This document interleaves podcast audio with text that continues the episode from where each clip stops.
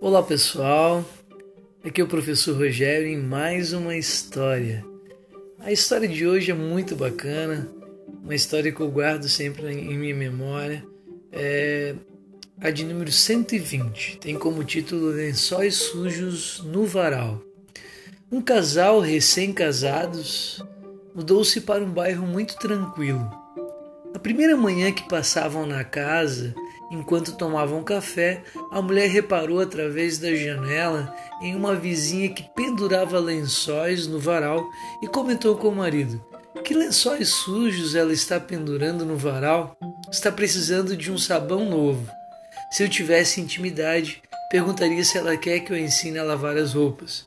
O marido observou calado, Alguns dias depois, novamente durante o café da manhã, a vizinha pendurava lençóis no varal e a mulher comentou com o marido: Nossa vizinha continua pendurando os lençóis sujos.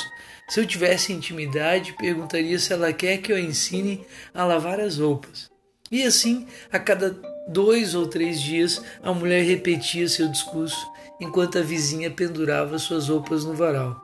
Passado algum tempo, a mulher se surpreendeu ao ver os lençóis muito brancos sendo estendidos e empolgada foi dizer ao marido: Veja, ela prepara as roupas. Será que a outra vizinha ensinou? Porque eu não fiz nada.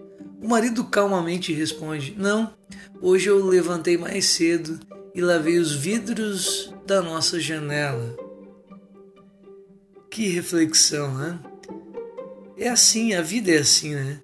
Tudo depende da janela da qual observamos os fatos. Antes de criticar, verifique se você fez alguma coisa para contribuir, verifique seus próprios defeitos e limitações.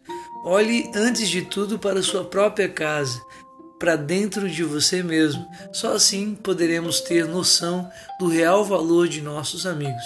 Lave sua vidraça, abra sua janela.